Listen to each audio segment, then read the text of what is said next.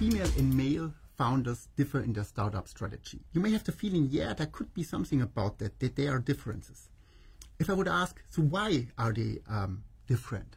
That's actually a little bit more challenging to answer this question. We have some empirical results that the access to financial means is harder for me, female founder than for male founder.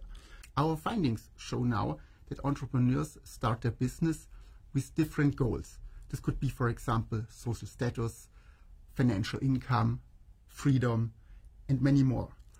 Male and female founders are not much different in the goals that they want to uh, achieve with their business. However, we found that they are different in the strategies that they utilize to reach this particular goal. Female try to compensate a lack that they expect in the supportiveness of the ecosystem by relying on all possible resources that they have on their disposal. For example, for financial support, we found that female founders utilize all the resources possible. And the resources that we in particular looking at is um, team foundings.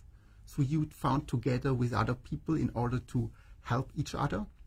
That's different to male um, founders, which may also start a business if they lack certain resources.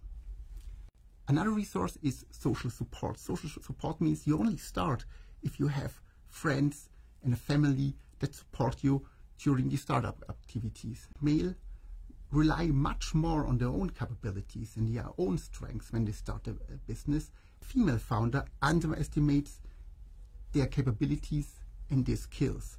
This is why they rely much more on team foundings. So taking these findings together, there are some implications um, for policymakers when it comes to um, entrepreneurial ecosystems. The first implication is there is not just one best um, support system.